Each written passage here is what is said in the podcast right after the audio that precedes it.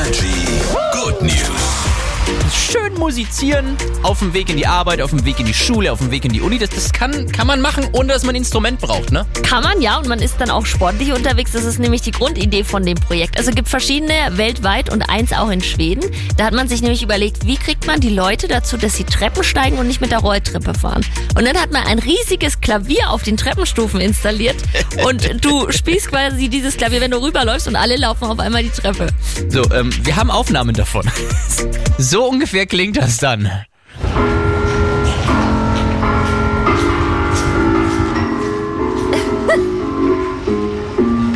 Klingt halt irre, ne? Ja, ja, also. ich überlege gerade, vielleicht sollten sich all die Leute, die diese Treppe hochgehen, dieses Treppenklavier hochgehen, besser absprechen. Ja, wahrscheinlich. Dass da auch mal ein Hit raus wird. Oder man sollte auch so Kopfhörer, Ohrschützer verteilen, hä? Energy hat über die besten Hits. Cat Burns jetzt. People Pleaser. Guten Morgen. Moin.